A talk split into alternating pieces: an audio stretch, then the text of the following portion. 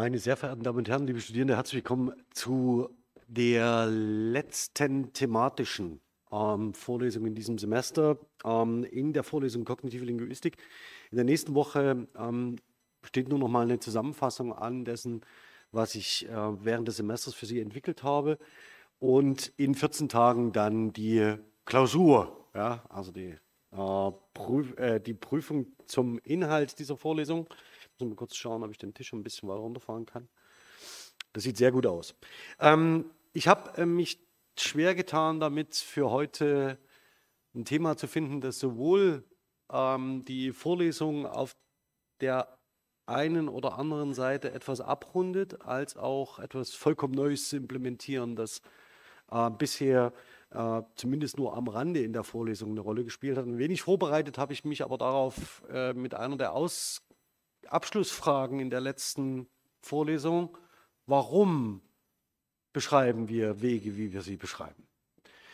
Und diese Frage ist nicht so trivial, ähm, wie sie jetzt auf den ersten Blick erscheint und kann vor allen Dingen, äh, sage ich mal so, für die Sek 2 in Klasse 11 und 12 ähm, zu einem ganz entscheidenden Zeitpunkt ähm, gestellt werden, wenn man eigentlich nicht damit rechnet.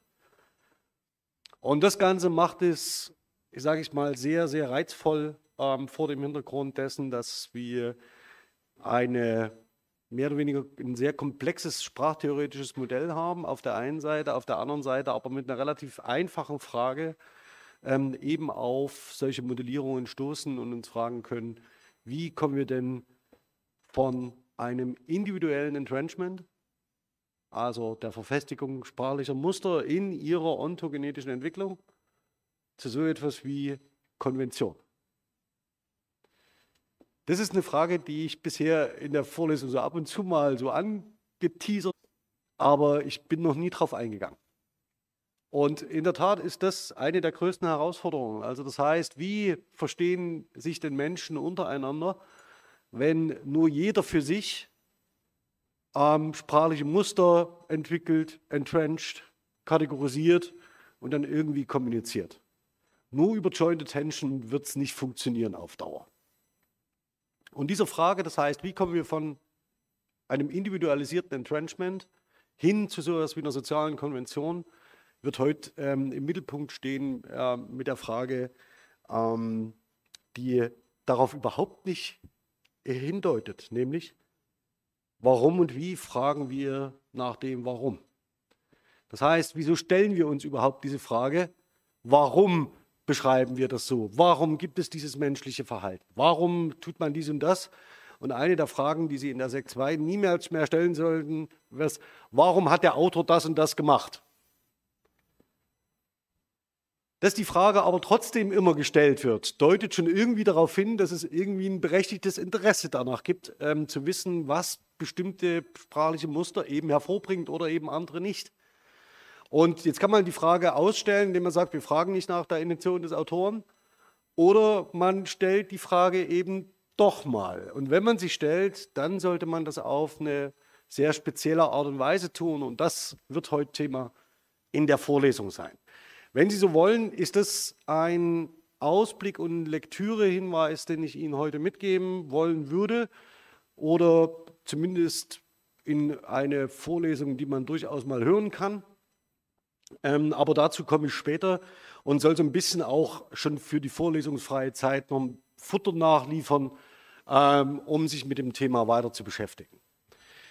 Okay, also dann starten wir mal. Ich hoffe, dass mir das gut gelingt. Ähm, wir sind, haben begonnen bei der Frage, ähm, wie Wegbeschreibungen aussehen. Den Text kennen Sie schon, den müssen Sie jetzt nicht nochmal lesen, damit haben wir uns schon beschäftigt und haben sie ein bisschen eingeordnet, wie funktioniert das, was kann man daran an kognitionslinguistischen Prämissen an so einer Wegbeschreibung zeigen, ähm, wie geht es über Kategorisierung, wie geht es über Trajector, Landmarks, wie wird jemand faktisch von Ort zu Ort geführt. Das Ganze dann zu der Frage geführt, warum schreiben wir denn eine Wegbeschreibung so, wie sie, wir sie schreiben.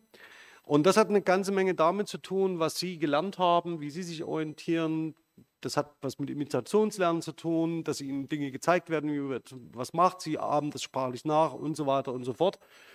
Und das Ganze hat natürlich sehr mit individuellem Entrenchment zu tun. Das heißt, Sie haben für sich gelernt, wie man üblicherweise etwas tut. Und das haben Sie von anderen gelernt, also durch Imitationslernen. Und Sie verändern das Muster weiter, tragen es weiter, greifen es auf, setzen es um. Allerdings kann man sich ja die Frage stellen, woher kommt denn so etwas, das wir in der Linguistik Textmusterwissen nennen? Ja, also das Wissen über konventionalisierte, formularartige Texte, die in einer bestimmten Art und Weise gebaut sein sollen. Aus der Schule kennen Sie das, wenn Sie sagen, so literarische Gattungen. Ja, wo kommt das her? Ähm, und diese Frage kann man durchaus stellen, wenn man auch auf Webbeschreibungen schaut. Ich könnte, hätte das jetzt auch an einem Sonett machen können oder an einem Drama oder an einem Roman oder an irgendwas anderem. Aber wir bleiben mal zunächst erstmal hier bei der Wegbeschreibung. Denn die Frage ist ja, warum gibt es überhaupt so etwas wie eine stabile Muster, die wir in Sprache realisieren? Der generativ-grammatische Zugang wäre zu sagen, ja, das ist genetisch bedingt.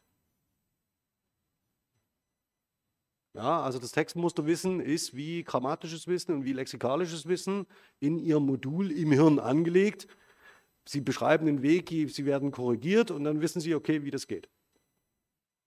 Obwohl die generative Grammatik natürlich nicht so eine großen sprachlichen Einheiten Blick nimmt. Das sei jetzt mal dahingestellt. Aber man könnte ja sagen, okay, möglicherweise ist es genetisch bedingt. Man könnte das Ganze funktional sich anschauen, kann sagen, ja, wir benutzen Sprache immer als Werkzeug. Das ist das, was ähm, Sie mehr oder weniger aus der Schulausbildung ähm, mitbringen und ganz früh auch im, im Studium lernen dass man sagt, äh, Language as Tool. Ja, also damit haben wir das damit verbinden wir eine Funktion und einen Zweck und dann haben wir eine Absicht und dann setzen wir das sprachlich um.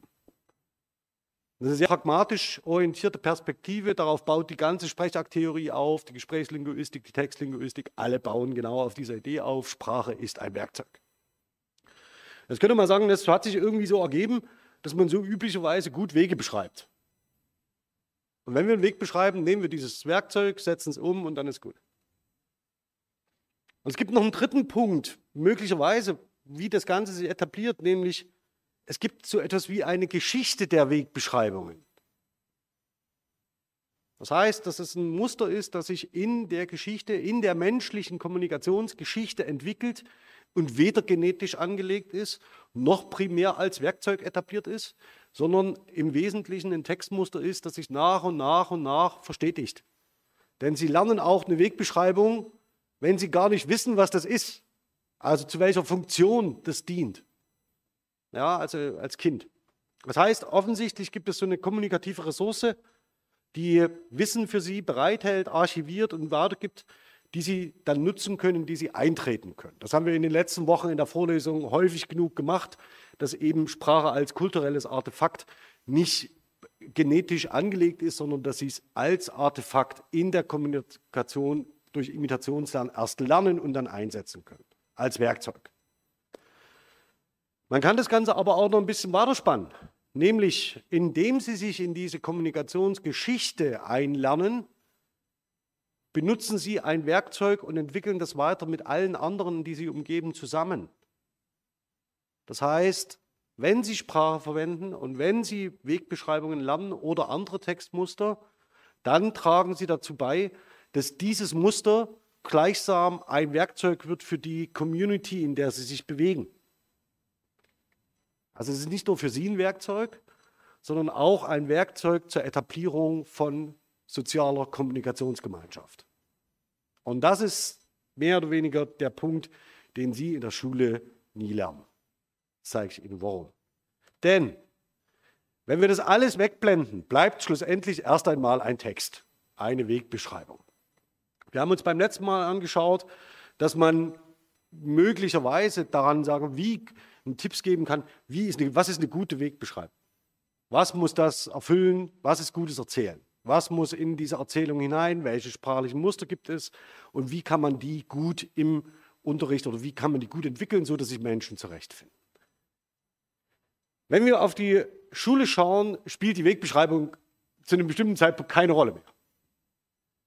Und wir schauen, wie versprochen, auf die SEC 1 und 2. Hier wieder im Lehrplan, ähm, äh, sächsischen Lehrplan, Klasse 11 und 12, mit einem Schwerpunkt, nämlich den sogenannten sprachtheoretischen Modellen.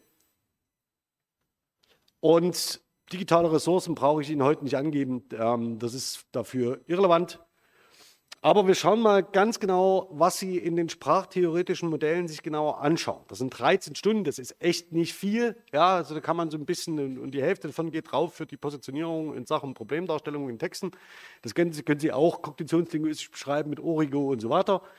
Darauf will ich jetzt gar nicht eingehen, sondern mir geht es um diesen ersten Teil. Kennen von Texten und Modellen zu Sprache, Wirklichkeit und Denken.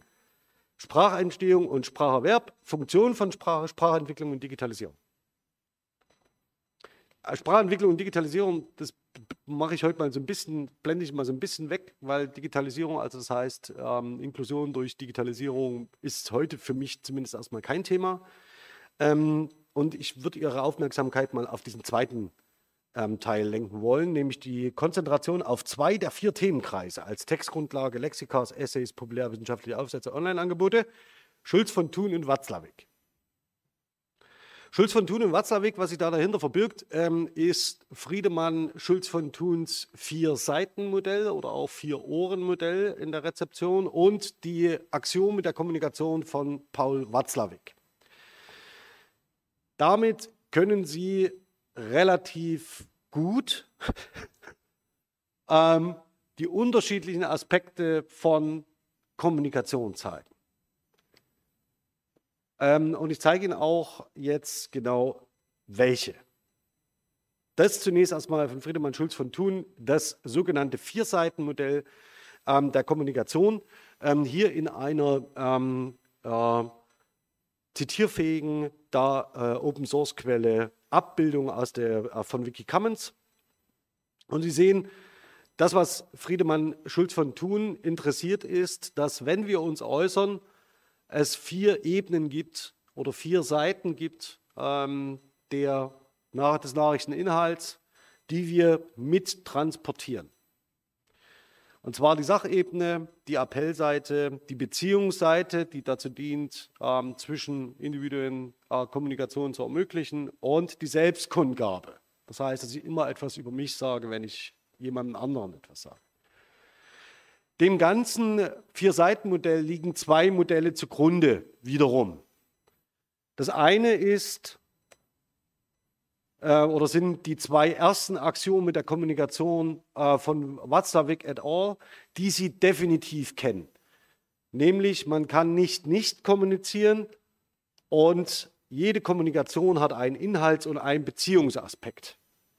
Ähm, wobei letzterer den ersteren bestimmt und daher eine Metakommunikation ist. Also das heißt, das sind wiederum die, ist die Basis auch von Schulz von Thun Nämlich man kann sich nicht nicht verhalten oder man kann nicht nicht kommunizieren. Warum? Weil das Gegenüber immer intentionale Handlungen unterstellt. Und das Zweite ist, es gibt immer einen Inhalts- und einen Beziehungsaspekt. Das, was hier im Lehrplan nicht expliziert ist, ist das Organon-Modell von Karl Bühler. Da sehen Sie es wiederum etwas früher und da sehen Sie, dass die äh, Perspektiven, nämlich ähm, Ausdruck, Darstellung und Appell, schon auch in seinem ähm, Zeichenmodell mit integriert sind. Das heißt, dass wir mehr oder weniger eine Sender-Empfänger-Kommunikation haben, eine Auseinandersetzung über das dargestellte Ding in der Welt. Ähm, Sie können sich sehr gern über das Subjekt und Objekt der Konzeptualisierung in der kognitiven Linguistik daran heranarbeiten, denn das ist faktisch genau dasselbe. Komme ich heute noch darauf zu sprechen. Und ähm, Sie sehen, dass Friedemann Schulz von Thun diese Aspekte, die Bühler und Watzlawick aufgebaut haben, in einem Vier-Seiten-Modell zusammenführt. Das Entscheidende ist nämlich, dass er über Watzlawick und Bühler hinaus die Selbstkundgabe, die Bühler in das Origo-Modell packt, mit in das Vier-Seiten-Modell der Kommunikation stellt. Ich würde noch mal ganz kurz zurückblenden, um Ihnen ähm, zumindest diesen visuellen Eindruck noch mal zu geben. Das, was wir haben, ist ein klassisches Sender-Empfänger-Modell. Keiner der drei geht von dem Radioapparat und Empfänger aus, also das heißt immer schreilos und irgendjemand wird es schon hören, sondern das ist als wechselseitiges Kommunikationsmodell gedacht. Das ist das eine. Es ist also nicht der ideale Sprecher und nicht der ideale Hörer, der hier angenommen wird, sondern es geht um den Charakter von Information. Also das heißt, wie gibt man Nachrichten weiter. Das Entscheidende ist aber, dass dieses Modell keine historische Dimension hat. Die ist in diesen Modellen nicht angedacht. Es geht, das Modell sagt weder etwas darüber aus, was der Sprecher weiß. Es sagt nichts darüber aus, was der Hörer weiß. Es sagt nichts darüber aus, welche Sprachwissensstände die beiden haben. Es sagt nichts darüber aus, wie der Common Ground des Wissens ist beiden. Und er sagt auch nichts darüber aus, wie der eine von dem anderen Textmusterwissen lernt. All das sagt es nicht, sondern es ist ein sehr reduziertes Modell, das sich nur auf die, Inhalts, äh, die Inhaltsaspekte von Nachrichten bezieht.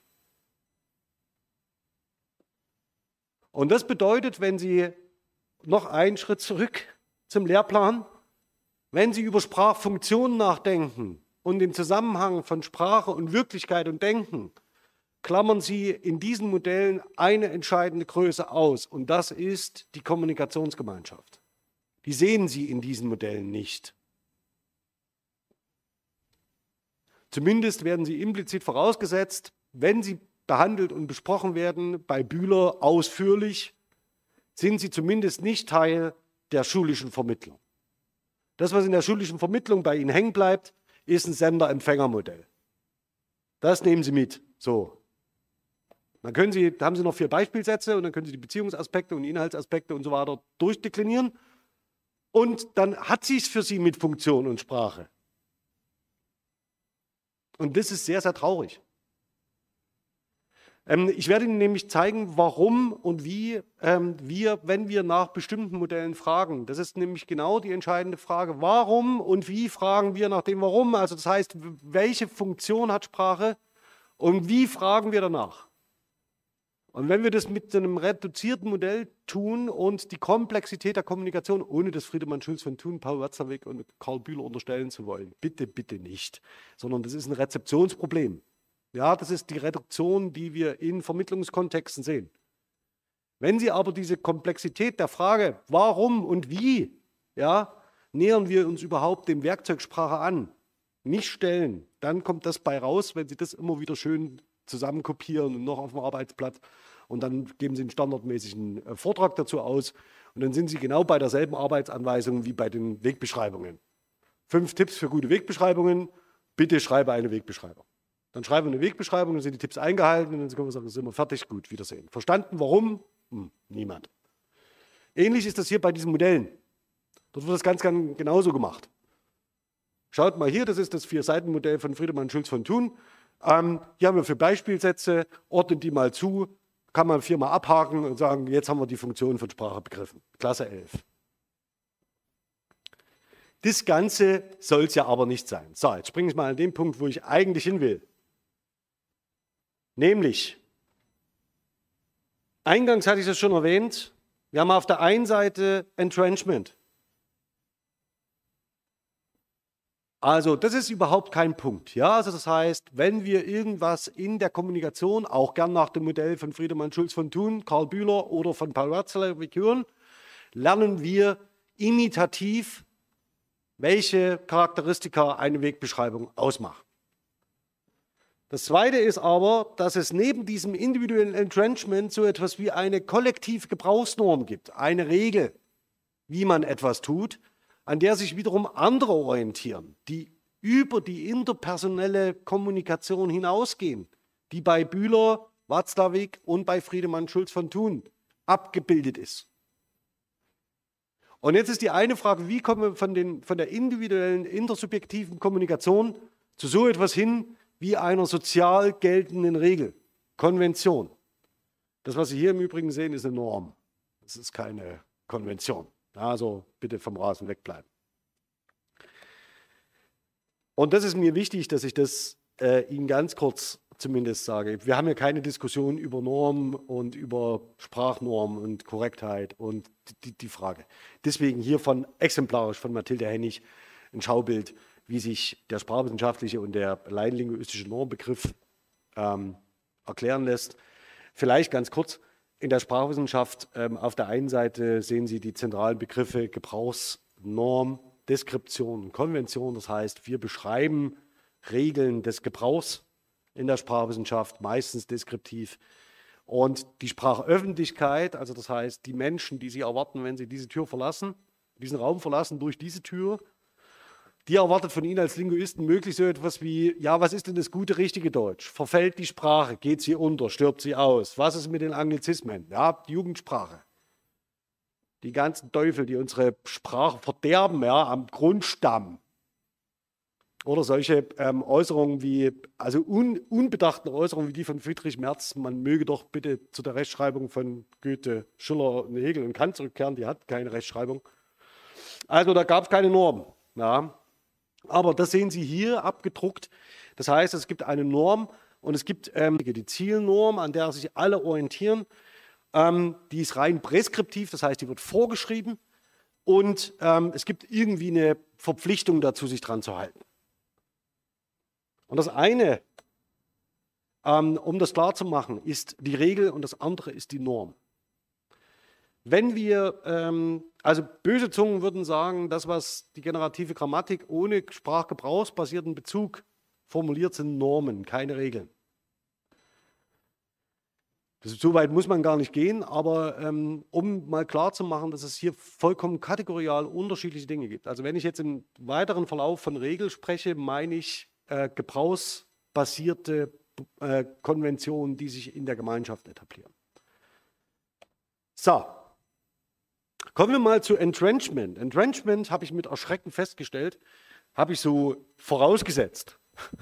Also war äh, in der Vorlesung mal so erwähnt in einer schönen Folie, ja, aber was das jetzt genau ist, darüber habe ich mich noch nicht äh, ausgelassen. Ich brauche aber genau dieses Zitat von Ronald Lengecker aus den Foundations of äh, Cognitive Grammar, zwei Bände, lesen Sie es sehr gern, lohnt sich. Von Seite äh, 59, ich habe die Brille nicht auf. Also, ähm, ganz kurz, worum geht es? Every use of a structure has a positive impact on its Autokorrektur Degree of Entrenchment. Das heißt, die Frage, immer wenn wir eine bestimmte sprachliche Einheit nutzen, dann gibt es so etwas wie einen, äh, eine Verstetigung, Verfestigung einer bestimmten mentalen Repräsentation durch Frequenz. Also das heißt, je häufiger wir etwas tun, umso besser können wir es. Fahrradfahren, Schwimmen, Kochen und so weiter. Ja, also das heißt, das sind äh, die grundsätzliche Idee, das trifft auch für die Sprache zu. Immer wenn wir es wiederholen, ver äh, verbessert sich das. Wenn wir es nicht wiederholen, neigen wir dazu, es zu verlernen. Wenn jemand von Ihnen ein Instrument gelernt hat, als er klein war, liebevoll von den Eltern hingetragen, komm, mein Kind, äh, sieben Jahre lang Violine. Ja, die ersten zwei Jahre total furchtbar, weil alle, mh, hm, dann so drei Jahre lang so durchhalten, mitschleppen und dann irgendwann stellt man es ab. Wenn Sie jetzt in die Hand nehmen, ähm, wird Ihnen wahrscheinlich das nicht so gut gelingen, das Instrument zu bedienen wie in der Zeit, wo Sie das gut geübt haben. Das ist hier ähm, gedacht. Also, Wiederholung und hohe Frequenz wirken sich positiv auf den Grad des Entrenchments aus. Und es ist so, dass im Prozess des Entrenchings Strukturen, also Einheiten, Units, ähm, gebildet werden, die sie dann wiederum als sprachliche Muster und Wissenseinheiten ablegen. Und die mentalen Repräsentationen werden durch die Entrenching-Prozesse massiv beeinflusst. Das heißt, wie sie kategorisieren, wie sie bauen, kommt auf ganz wesentlich auf den Input an. Ähm, das ist erstmal die Idee des Entrenchments und vielleicht nochmal ganz kurz ähm, das zusammengefasst. Das Frequenzprinzip besagt, dass die Häufigkeit des Auftretens einer sprachlichen Einheit innerhalb einer Sprachgemeinschaft mit dem Grad an kognitiver Verfestigung der Einheit im Sprachwissen der Mitglieder derselben Sprachgemeinschaft korreliert. Und hier sehen Sie faktisch, wie Entrenchment, individuelles Entrenchment auf der einen Seite und das hohe Auftreten in einer wie auch immer gearteten Sprachgemeinschaft gedacht werden. Das heißt, wenn viele Individuen in der Sprachgemeinschaft eine bestimmte sprachliche Struktur immer wiederholen und gebrauchen, dann ist es sehr viel wahrscheinlicher, dass sie sich innerhalb einer Sprachgemeinschaft etabliert, durchsetzt, hält und so weiter und so fort. Da sehen Sie auch schon, dass diese ganzen Debatten darum, ob man nicht möglicherweise eine bestimmte sprachliche Struktur verbieten sollte, ja, oder ob man das äh, möglicherweise ähm, oder anderen unterstellt, sie würden äh, bestimmte sprachliche Strukturen einführen, die dann dazu führen, dass ähm, das komplette grammatische System des Deutschen durcheinander kommt. Es ist überhaupt nicht möglich.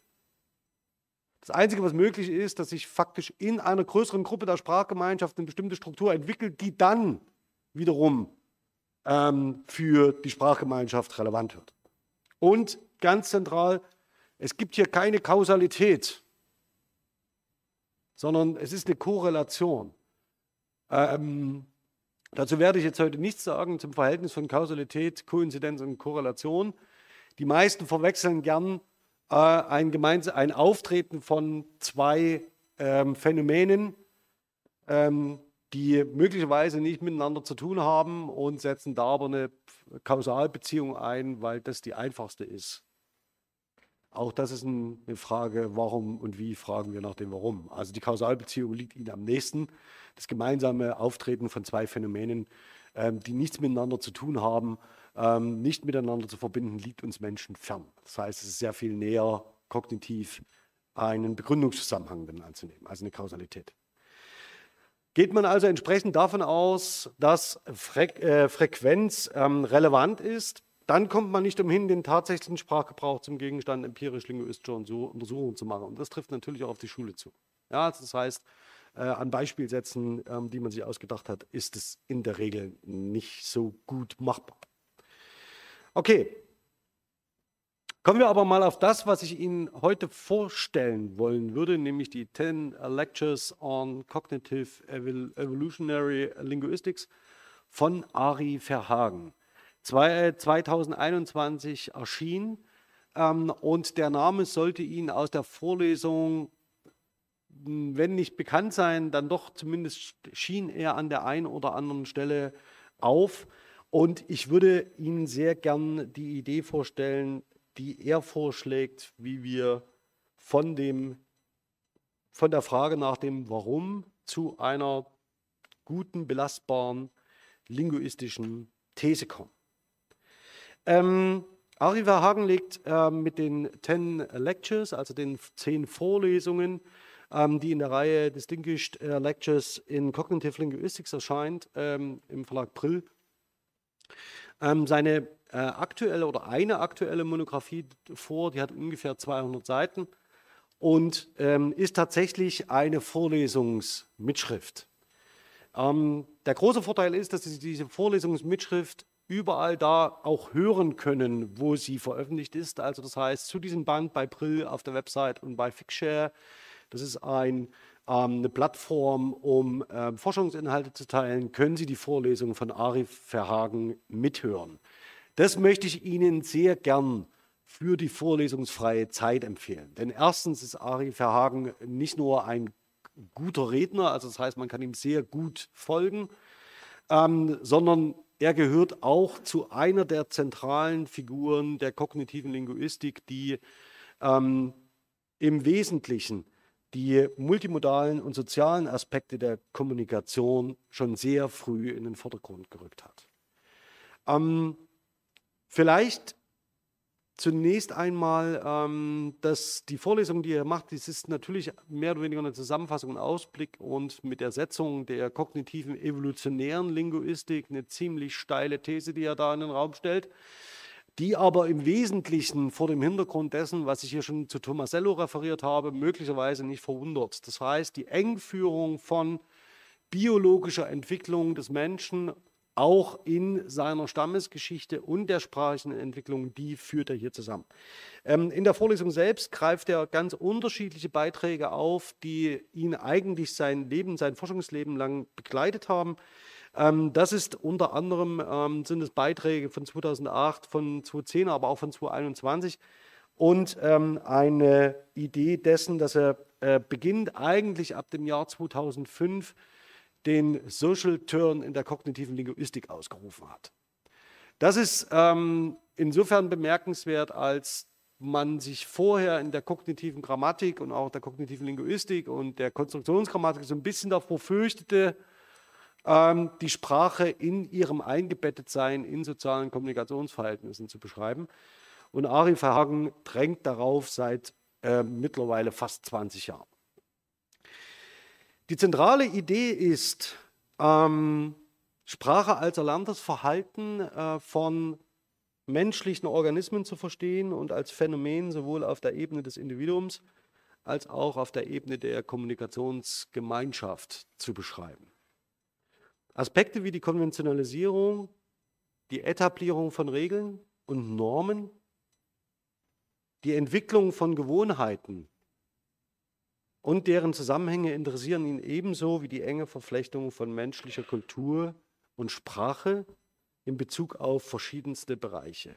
Das heißt, die Verbalisierung von Weltwissen, die Entwicklung von Sprachklang, die Entwicklung von Sprachstruktur und Sprachwissen und der Sprachwandel. Also das alles sind Aspekte, die Sie mit Friedemann Schulz von Thun eben gerade nicht sehen.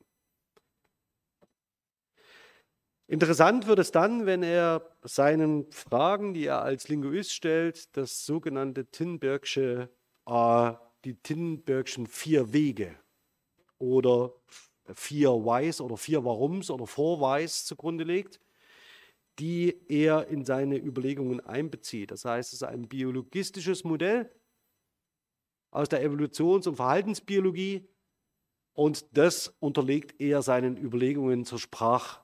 Entwicklung. Er konzentriert sich dabei auf den Zusammenhang zwischen evolutionsbiologischer Entwicklung der Menschheit, des Menschen und der Menschheit als sozialem Wesen und dem damit einhergehenden Gebrauch der Sprache als Kommunikationsmedium.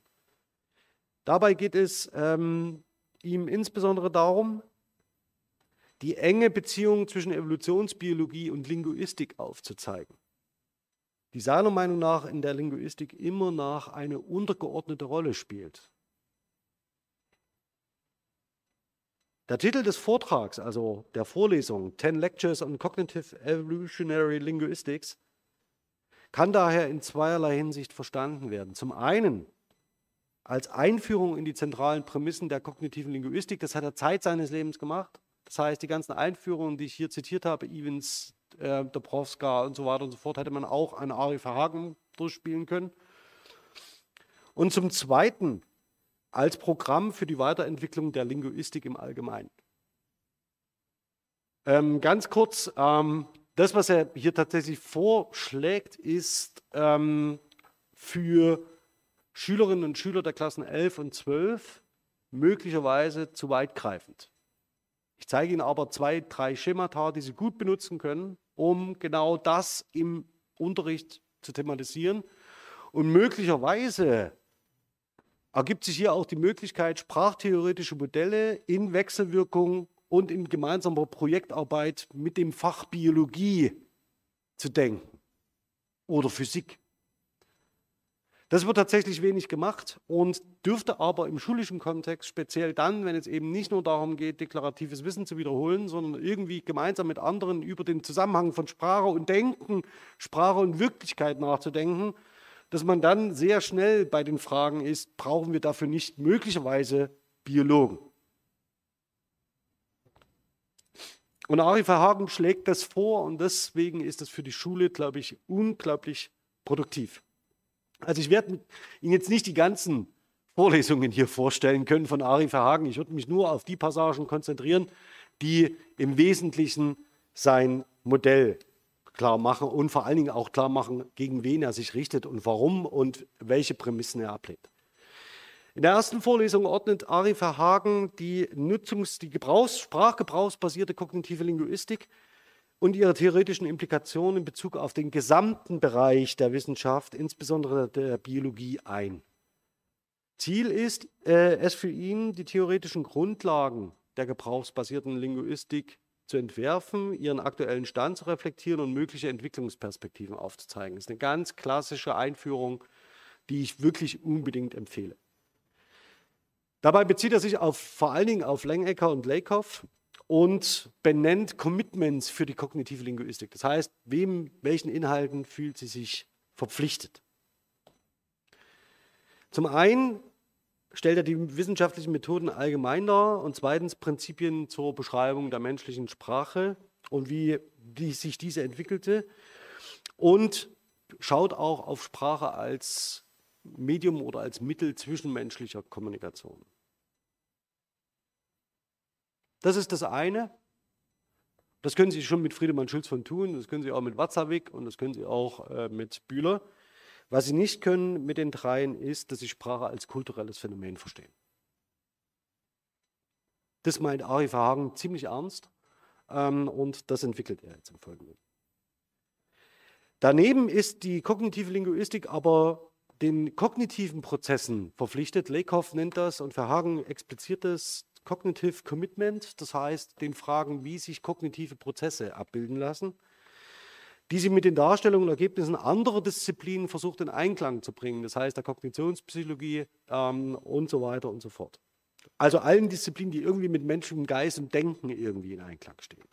Und alle, die, die ich Ihnen genannt habe, Schulz von Thun, Watzlawick und ähm, Bühler, kommen genau aus dieser Engführung dieser Disziplin, das heißt der Psychologie und der Linguistik. Deshalb, und dies ist eines seiner zentralen Postulate, fordert Verhagen ein biologisches oder biologistisches Commitment der Linguistik. Das finde ich ziemlich stark. Also, dass er sagt, ähm, wenn wir die Linguistik weiterführen wollen oder wenn wir uns in der Schule mit dem Zusammenhang von Sprache und Denken auseinandersetzen wollen, brauchen wir ein biologisches oder biologistisches Commitment, eine Verpflichtung dazu, die biologischen Grundlagen menschlicher Sprache genauer anzuschauen. Das finde ich stark. Also das ist so, das, das, muss man, das muss man mal so hören und so lesen und er trägt das in so einer sehr sanften und ähm, äh, wohltuenden Stimme und Stimmhaltung vor. Allein die Folgerungen daraus sind ziemlich weitreichend. Weil eigentlich müssten Sie dann den Zusammenhang von Sprache und Denken nicht in Klasse 11 unterrichten, sondern in Klasse 5. Also Sie müssen faktisch das ganze System stürzen. Okay, lassen wir es mal beim Stur bei den Umsturzversuchen. Und jetzt ist ähm, jedenfalls das Entscheidende für ihn, dass er sagt, auch andere Lebewesen kommunizieren, nicht nur Menschen.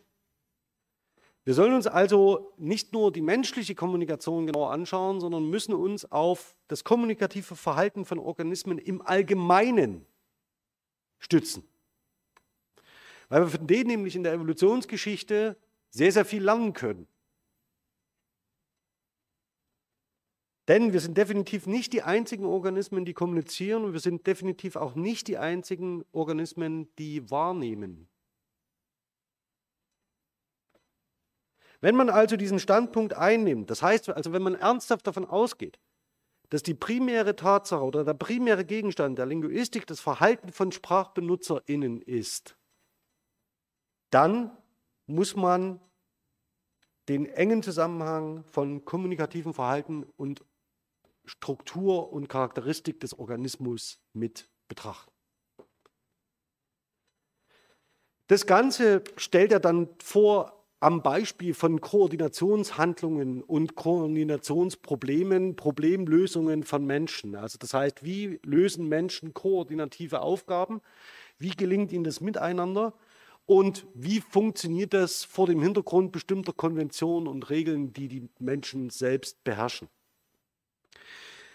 Das Entscheidende ist tatsächlich, dass wenn eine Mensch, äh, wenn Menschen miteinander versuchen, koordinativ etwas zu lösen, etablieren sich in diesem kommunikativen Spiel sofort Regeln.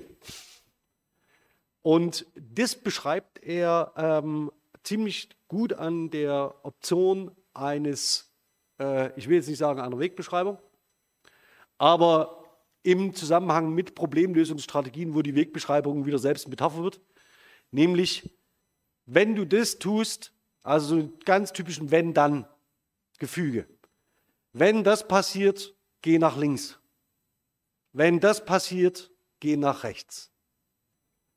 Und wenn diese Regeln zum Beispiel ein Problem lösen, ja, also das sind, das sind ganz, abstrakte, ganz abstrakte Regeln, die sich da etablieren, dann kann man aber zwischenmenschlich immer schon mal eine Regel angeben und sagen, für den Fall, dass das eintritt, tue das. Wenn das, dann das. Und das kennen Sie von so Notfallprotokollen, wenn Sie irgendwie ähm, Erste Hilfe leisten. Wenn, wenn Person XY aus dem Kopf blutet, tun Sie das. Wenn er blau anläuft, tun Sie das. Wenn Sie einen Notruf anrufen, gibt es fünf Fragen, fünf W-Fragen, die Sie einhalten sollen am Telefon als Protokoll. Wer, wann, wie, was, wo. Und es gibt es nicht, weil Menschen gern fünfgliedrige Listen haben mit fünf Fragepartikeln. Sondern das, was passiert, ist, dass genau das, was, sie bei, was Ari Verhagen sagt, dass sobald es um koordinatives Verhalten zwischen Organismen geht oder zwischen Menschen geht, etablieren sich sofort Regeln, ganz einfache Regeln, die koordinatives Verhalten steuern in solchen Bedingungsgefügen. Und deswegen sieht zum Beispiel diese Tipps, die Sie aus einer, für die Wegbeschreibung finden, sehen die Tipps auf einer Metaebene ganz genauso aus wie die Tipps, die Sie bekommen, wenn Sie Notruf anrufen.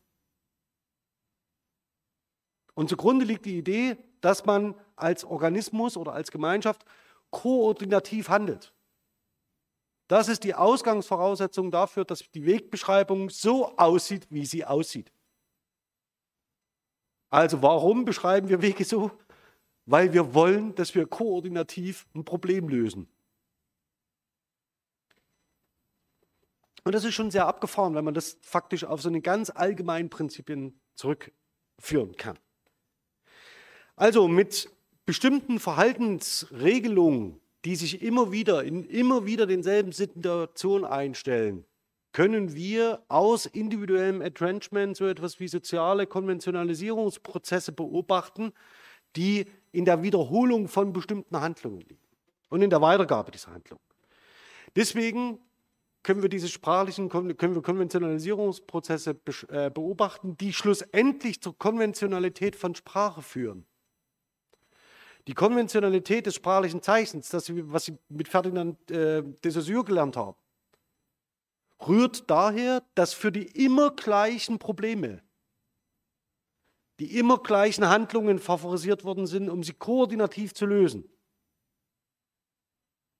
Und in der Verfestigung des individuellen Entrenchments und im menschlichen Miteinander können Sie soziale Konventionalisierungsprozesse beobachten, die irgendwann dazu führen, zur Konventionalität des Zeichens. Dann wissen Sie, das Ding mit dem Stamm und mit dem Blatt ist Baum. Ja, das ist das, was die Charakteristik der Konventionalität sprachlicher Zeichen ausmacht. Und das Ganze können Sie natürlich nicht nur am Spracherwerb nachvollziehen, sondern auch am Sprachwandel schließlich am Sprachgebrauch und auch an der Etablierung von verfestigten sprachlichen Mustern, also idiomatischen Strukturen.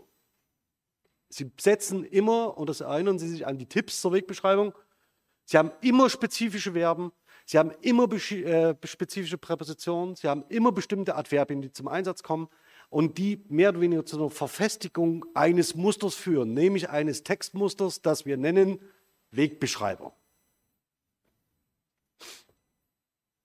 Im zweiten Kapitel, und hier ähm, haut er echt den, den, das, das Ding raus. Also das erste Kapitel ist so ein bisschen Einleitung, ne? ein bisschen Leckhoff, ein bisschen Lengecker, ein bisschen mal gucken, ein bisschen Konventionalisierung. Das zweite Kapitel überschreibt er mit The Biological Lens, die biologische oder biologistische Brille. Das war hier in der Vorlesung auch schon häufiger mal Thema, dass wir Sprachwissensmodelle und sprachtheoretische Modelle verstehen müssen als eine bestimmte Sicht und Perspektive auf unseren Gegenstand. Und Ari Verhagen beschreibt jetzt Sprache unter der biologistischen Brille. Und er nimmt sich nicht wenig vor. Verhalten, Kognition, Grammatik und Bedeutung. Das ist so, das kann man irgendwie mal in der Vorlesung machen, aber ähm, das finde ich schon ähm, relativ, äh, äh, sagen wir mal so, äh, das finde ich tapfer. Aber ich meine, wir machen ja hier nichts anderes. Also, die, das biologistische oder biologische Commitment, das Ari Verhagen von der Linguistik fordert, führt dazu, dass die Linguistik Konventionalisierung und Konventionalität äh, nicht aus sich heraus durch die eigene Beschreibung von sprachlichen Strukturen erklären kann und sich faktisch hinter diesen Erklärungsmechanismen verschanzt. Also so ein reduktionistisches Modell, wie man es gesehen hat, Sender, Empfänger, Inhaltsseite, Bedeutungsseite, Appell und so. Das ist schön und gut, aber darüber können Sie Konventionalisierung nicht erklären und Konventionalität. Ähm, die Metapher, die Ari Verhagen wählt, also um das Konzept klar zu machen und seine weiteren Ausführungen zu beschreiben, also die biologistische Brille, ist ähm, sowohl ähm, macht sowohl deutlich, dass er eben hier auch unter, aus einer bestimmten Perspektive auf seinen Gegenstand blickt. Die Brille könnte nämlich auch eine andere sein. und macht gleichzeitig klar, dass es wiederum nur ein äh, reduktionistisches Modell ist. Das heißt, dass er eine bestimmte Perspektive einnimmt, die man möglicherweise auch nicht teilen muss. Diese Transparenzsetzung der eigenen Position teilt er wiederum übrigens mit äh, Bühler und mit Watzlawick. Das heißt, dass man immer seinen eigenen Standpunkt klar macht, das expliziert er hier. Das ist ein Wesenszeichen der kognitiven Linguistik. Das finde ich sehr bemerkenswert. Ähm, zunächst greift er erstmal an, legt er sich erstmal länger, zurecht. ähm, Sie haben vorhin das Zitat zum Entrenchment gesehen, ähm, wo es darum ging, wie jemand individuell, ähm, jetzt muss ich mal ganz kurz gucken, ob mit, der, mit, der, mit dem Stream noch alles passt, aber das sieht gut aus, wie jemand individuell ähm, bestimmte sprachliche Muster ja, einübt durch ähm, äh, Wiederholung und durch hohe Frequenz. Verhagen legt ihn sich insofern zurecht, dass er sagt, naja, das ist schon alles ganz gut und schön, aber hier schauen wir die sprachliche Entwicklung von Individuen an. Ja, also Lengecker hat das Individuum im Blick, genauso wie Friedemann Schulz von Thun, wie Watzlawick und wie Bühler. Das ist seine Perspektive, also die individualistische. Und er ist noch ein bisschen böser. ja, er sagt, Chomsky hat nichts anderes gemacht. Chomsky hat vom idealen Sprecher und Hörer gesprochen von der idealen Sprachgemeinschaft, die, die es nicht gibt. Also aus seiner Perspektive, Hagens Perspektive, um das mal auf den Punkt zu bringen, sind jetzt so Lengecker und Chomsky von ihren Startpunkten gar nicht so weit auseinander. Stimmt auch wissenschaftsgeschichtlich, weil sie irgendwie sehr eng miteinander verzahnt sind, also ist alles kein Wunder. Aber das ist schon mal eine ziemlich starke Setzung. Also wenn Sie wissen wollen, wie irgendjemand sich sehr, sehr gut aus der Forschungstradition heraus absetzt, lesen Sie mal dieses zweite, äh, schon das zweite Kapitel allein lohnt sich. Und ähm, jetzt ist es ja das eine, sich abzusetzen, ähm, aber vielleicht muss man auch was anderes anbieten. Ähm, und Ari Verhagen macht das nämlich, indem er die sogenannten vier Fragen und vier Whys des Verhaltensbiologen Nico Tinbergen ähm, äh, anzitiert, die sich genau darum drehen, wie wir die Frage nach dem Warum menschlichen Verhaltens stellen. Also warum handeln Menschen so, wie sie handeln und warum handeln sie sprachlich so, wie sie handeln. Und Tinbergen als Verhaltensbiologe gibt die einzige Antwort, die erwartbar ist, naja, wir müssen ein bisschen auf die evolutionäre Entwicklung des Menschen schauen, wenn wir so eine Frage stellen. Und das macht Ari Verhagen und das zeige ich Ihnen jetzt. Das braucht es ein bisschen Vorlauf, um das klarzumachen. Ähm, nämlich hier eingangs mit dem zentralen Zitat. Es geht im Wesentlichen darum, wie wir Warum-Fragen stellen. Also warum, wenn wir Warum-Fragen nach menschlichem Verhalten stellen, wie tun wir das? Und er nimmt die äh, Four Causes oder Four Whys von Tinbergen auf, Four Types of Why Questions, and only the answer to all four of them constitutes a scientific biological explanation. Soll heißen, nur wenn wir alle diese vier Fragen für Teilfragen, vielleicht fragen Sie sich ja, welche das sind, ähm, das ist nicht so ganz unspannend. Nur wenn wir alle diese vier Fragen beantworten, Erst dann haben wir eine Antwort auf unsere Warum-Frage. Und das sind sie. Die vier Fragen, die Vorweis von Tinbergen. Vielleicht ganz kurz, ähm, um das Ganze zu ähm, verstehen. Äh, Proximate und Ultimate. Proximate bezieht sich auf das Individuum. Ultimate bezieht sich auf die Kommunikationsgemeinschaft. Also, die Vorweis sind, es geht um Mechaniken und Mechanismen. Das heißt, die Frage, what are the mechanisms producing the behavior? Also was sind die Mechaniken, die biologischen Grundlagen, die ein bestimmtes Verhalten produzieren oder hervorbringen? Und hier sind natürlich ähm, biologische Marker genannt, molekular, ähm, äh, anatomische, neurokognitive und so weiter. Also das heißt, welche Grundlagen bringt das Individuum mit, um ein bestimmtes Verhalten hervorzubringen. Und dann ähm, die Frage nach dem ontokinetischen Status. Ähm, wie hat sich das Verhalten innerhalb der Entwicklung des Organismus entwickelt?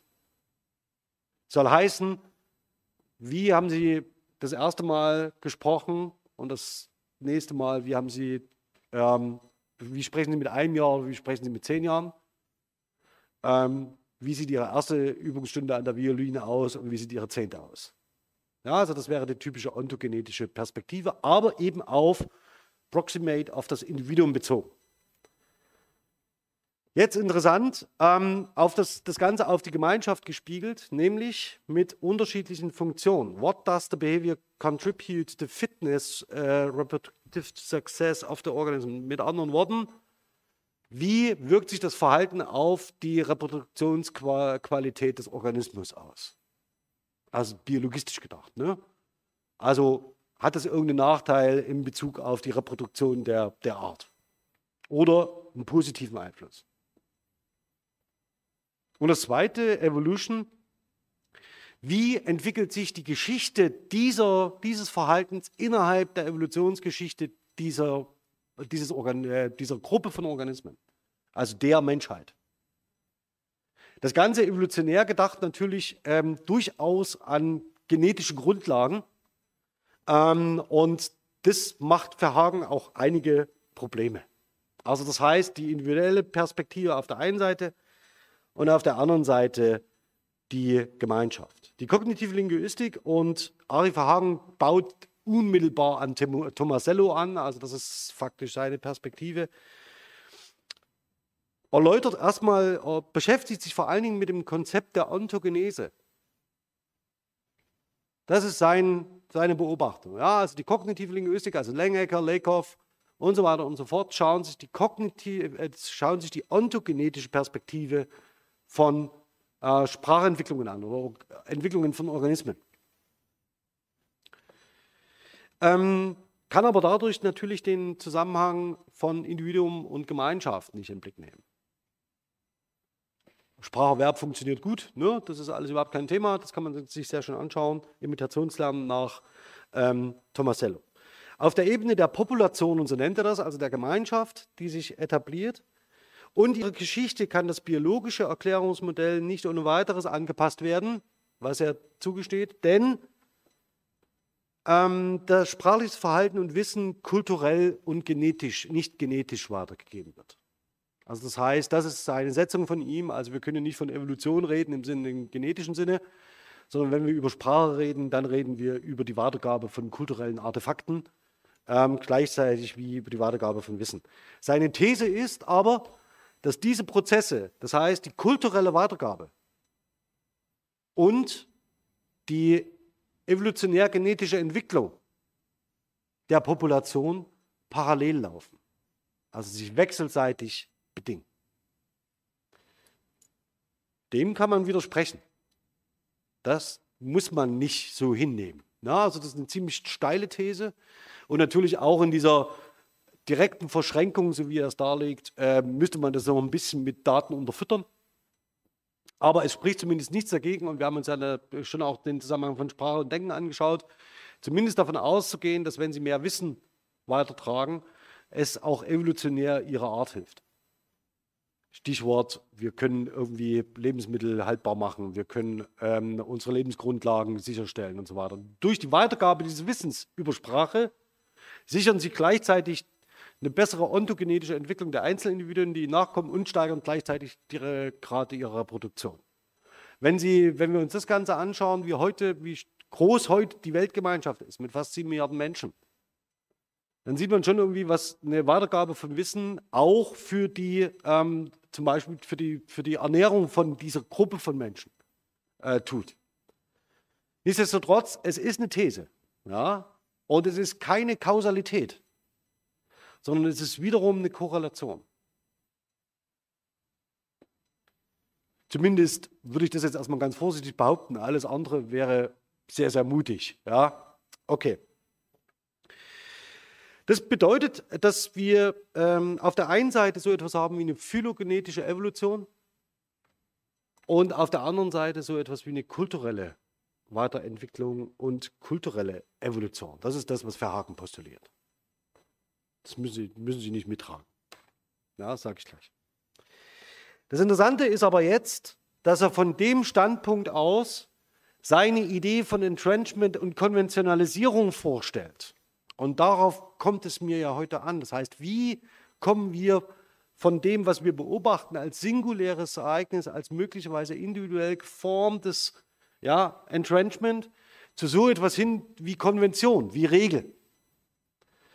Und das wiederum zieht er jetzt aus dem Tinbergschen Modell heraus. Und er sagt, wenn wir über zum Beispiel Entrenchment reden, dann schauen wir auf ontogenetisch auf die Wiederholung, individuelle Wiederholung von Mustern.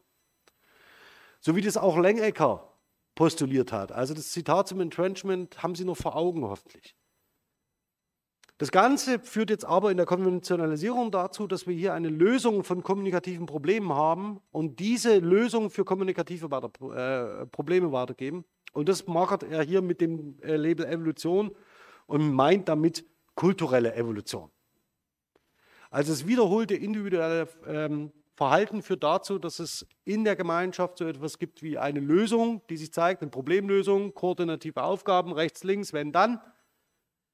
Und wenn sich so eine koordinative Lösung etabliert zwischen zwei Individuen oder gezeigt hat, dass sie erfolgreich ist, wird sie möglicherweise von anderen imitiert, gelernt, entrenched und dadurch als auf einer Metaebene als Problemlösungsstrategie abgelegt.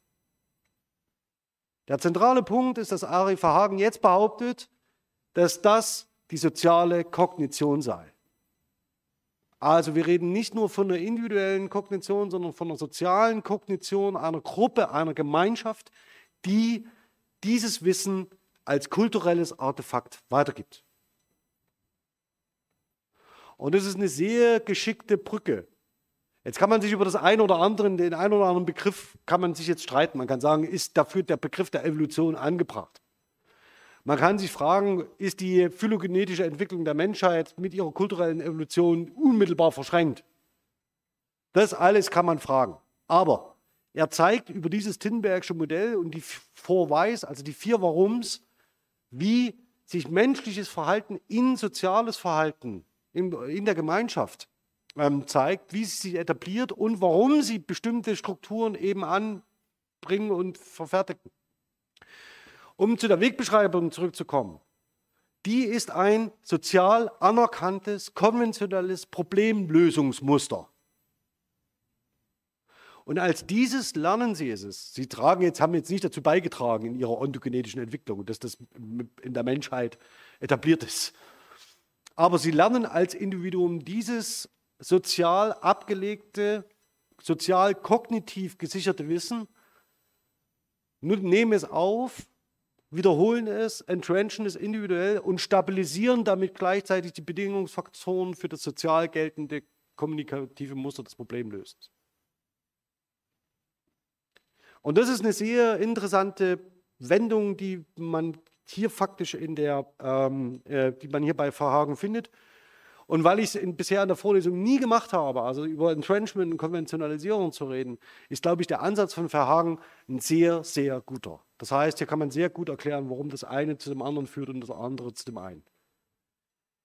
Ich zeige Ihnen aber ganz kurz noch ähm, das Thema der sozialen Kognition. Vieles von dem werden Sie jetzt schon wissen und gesehen haben, das brauche ich nicht erläutern, vor allen Dingen unten die beiden Abbildungen nicht. Das heißt, wenn Sie das Ganze rumdrehen, haben Sie genau die Frage der ähm, Konzeptualisierung, die ich in der Einführung, thematischen Einführung mehrfach hier an dieser Stelle ähm, diskutiert habe. Und Sie sehen hier den Sprecher S und den Sprecher A. Das ist gemeint. Das sind zwei Sprecher, S und A. Ich gehe mal auf die erste Abbildung ein. Und dahinter sehen Sie einen wie auch immer gearteten Sprecher 3, der aber nicht beteiligt ist. In der Konzeptualisierung ähm, des Objekts sagt der Sprecher S, I have reported, ich habe berichtet das. Und zwar zu einem direkten Adressaten, aber immer vor dem Hintergrund, dass es so etwas gibt wie ein größeres Sozium, wie eine größere Gemeinschaft, die mehr oder weniger ebenfalls die Bedingungen und die Kommunikationsregeln für diese Objektivierung des Objekts sicherstellt. Das nächste ist, dass, äh, und das finde ich eine der interessantesten Darstellungen, die in dieser Vorlesung äh, mit einer Rolle spielen, neben den Tinbergschen Verweis, wenn man über andere spricht. Ja, also wenn man, äh, sehen Sie das zweite, Sprecher S und Sprecher A sprechen faktisch über den Direktor und die Konzeptualisierung bezieht diesen Direktor als Dritten mit in die Konstitution sozialer Kognition mit ein. Ja, also der ist mit dabei, obwohl er eigentlich nicht kopräsent ist. Und noch verrückter wird es, wenn Sie so einen Satz haben. Ja, es wird angenommen, dass. Also das heißt, wenn Sie faktisch von diesen Subjekten der Objektivierung komplett abstrahieren, Entschuldigung, weil dann vollkommen unklar ist, auf welcher Ebene der sozialen Kognition sie sich bewegen. Und ganz oben rechts habe ich eine Grafik eingebettet, dass ich Ihnen nur zeigen wollte, dass wir das Ganze in der Vorlesung schon besprochen haben. Ja, also das heißt, das war schon Thema im Zusammenhang der sogenannten Coordinated Group Cognition. Denn über nichts anderes reden wir hier die ganze Zeit. Das heißt, der Weg vom Entrenchment über die Konventionalisierung wird bei Verhagen ganz zentral als biologistisches Erklärungsmodell gebaut. Und das schlägt aus meiner Perspektive, weil er den Erklärungsansatz tatsächlich auf die sprachlichen Strukturen überträgt. Genau. Er bezieht auch natürlich jetzt die äh, Theory of Mind mit ein und so weiter und so fort, um die menschliche Kommunikation zu beschreiben. So, das ist im Wesentlichen, das entwickelt er in den ersten vier Vorlesungen. Danach bespricht er viele Beispiele, ja, in den nächsten folgenden. Und in den Vorlesungen 9 und 10 schließt er die Vorlesungsreihe ab. Und das würde ich Ihnen ganz gern zeigen an dem Beispiel, was, also er nimmt sich so vier, fünf Vorlesungen Zeit, um dann Beispiele zu diskutieren, Farbwahrnehmung und so weiter und so fort. Also ganz klassische Sachen. Ähm, und schließt dann mit dieser Übersicht ab. Also gewissermaßen mit Verhagens Tinbergian Approach to Subfields of Linguistics.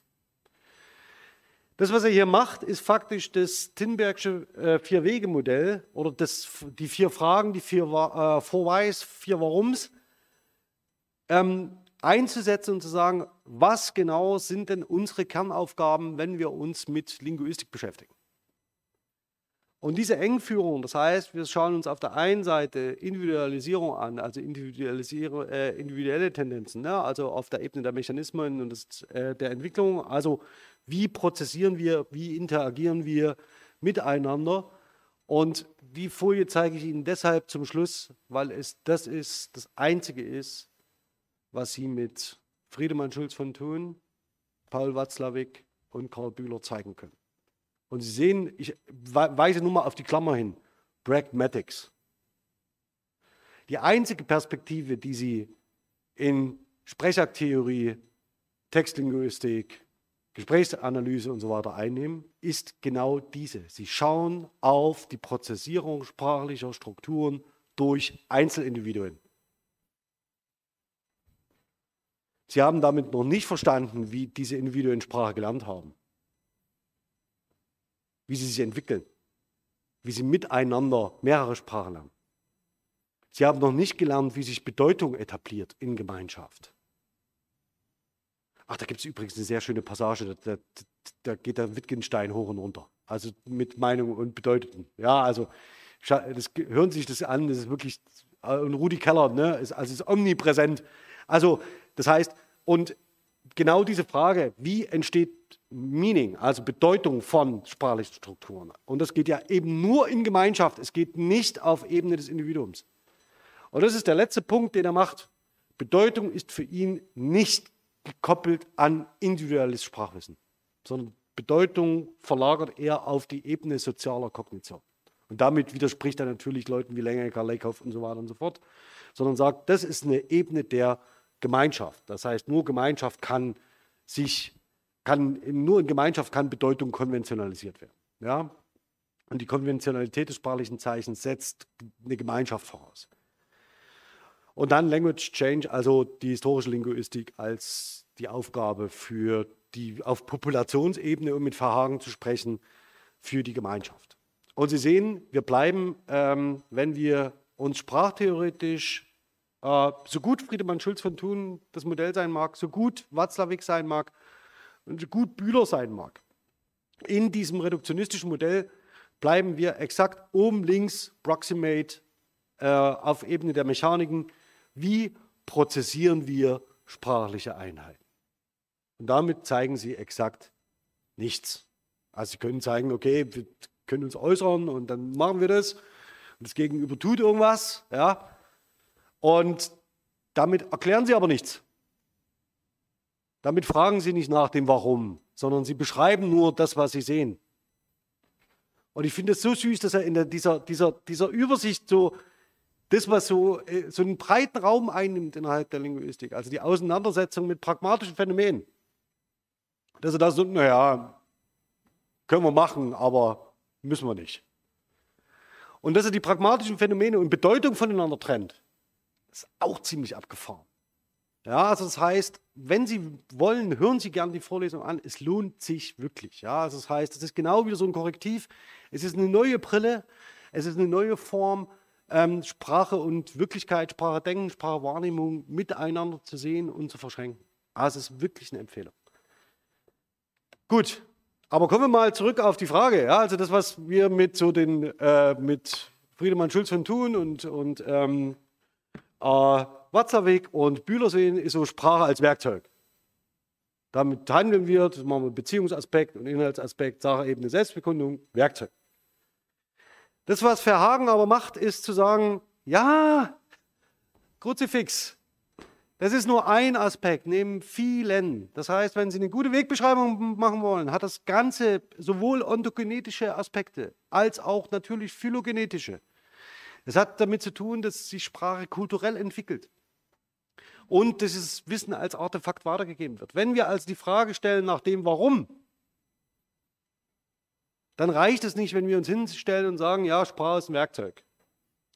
Damit erklären wir viel zu wenig. Also wir sind eigentlich nicht in der Lage, das Warum zu klären. Ja, und das gilt leider auch für die Wegbeschreibung. Und ich zeige Ihnen jetzt mal, was wir da alles beschreiben können. Und damit äh, schleiche ich dann die Vorlesung ein bisschen aus. Also wenn man sich jetzt fragt, okay, welche sprachlichen Strukturen gehören denn zu einer Wegbeschreibung? Das haben wir überhaupt noch nicht gemacht. Ich habe das nur so ein bisschen angedeutet. Aber ich möchte Ihre Aufmerksamkeit mal so auf ein paar Sachen lenken. Sie ordnen zeitlich ein. Sie benutzen bestimmte erwartbare verbale Komponenten. So etwas wie entlanggehen. Ähm, entlanggehen kommt in diesem kurzen Text ziemlich häufig vor. Ja, also wie Sie sehen. Das heißt, Sie wiederholen das immer selbe sprachliche Muster, um eine bestimmte Absicht zu erreichen, um ein Problem zu lösen. Das Problem ist sozial etabliert. Ja, und diese Problemlösung ebenfalls. Und Sie können eigentlich davon ausgehen, und sehen Sie hier, dann gibt es noch andere, ankommen, vorbeikommen, einbiegen, ja, damit sind wiederum spezifische Präpositionalphrasen ver verbandelt ähm, und so weiter und so fort. Dann haben wir noch 27 äh, Lokaladverbien, Temporaladverbien, die genauso diese Prozesshaftigkeit abbilden. Und der Witz ist, wenn man sich jetzt abschließend fragt, was ist denn ein Textmuster? Was ist denn Textmusterwissen? Textmuster sind aus der, mit der biologistischen Brille von Verhagen Ergebnisse auf Populationsebene, die spezifische Problemlösungen, ja, also Problemlösungsvorschläge zu konventionalisiertem Wissen ausgebaut haben. Und je konventionalisierter ist und je stabiler und je sicherer die Problemlösungsstrategie ist, umso stabiler sind auch die sprachlichen Muster, die Sie vorfinden. Routinen die auf individueller Ebene sich etablieren können, sind das eine. Aber wenn Sie so etwas sich anschauen wie diese Wegbeschreibungen oder die fünf Fragen beim Notruf oder was auch immer, je formelhafter, abgesicherter und stabiler die sprachlichen Strukturen sind, die Sie in einem bestimmten Textmuster finden, umso etablierter ist dieses Muster ja, für die Problemlösung. Deswegen sehen Sterbeanzeigen so aus, wie sie aussehen. Ja, von denen alle ausgehen, dass sie sich nie ändern. Was totaler Quatsch ist. Natürlich ändern sie sich. Man merkt es noch nicht. Und Sie können dort von dieser Frage ausgehen, ähm, die ganze Textlinguistik und Textnortengeschichte aufspannen, ist wunderbar dafür geeignet. Also hören Sie sich das an, ist absolut großartig. So, das soll es für heute gewesen sein. Ähm, mit einer dicken Empfehlung an ähm, für Ari Verhagens uh, 10 Lectures on Cognitive Evolutionary Linguistics. Ähm, in der nächsten Woche kommt eine Zusammenfassung. Ähm, zwar werde ich nochmal alle, alle äh, Aspekte der Vorlesung durchgehen und mit Sicherheit, ich sage jetzt mal, im Verlauf der nächsten Woche oder übernächsten Woche auch nochmal Details zur äh, Klausurleistung ähm, geben. Bis dahin danke ich Ihnen aber erstmal für die Aufmerksamkeit, wünsche Ihnen ein schönes Wochenende und wir sehen uns dann beim nächsten Mal zur Zusammenfassung der Vorlesung. Bis dahin, ciao.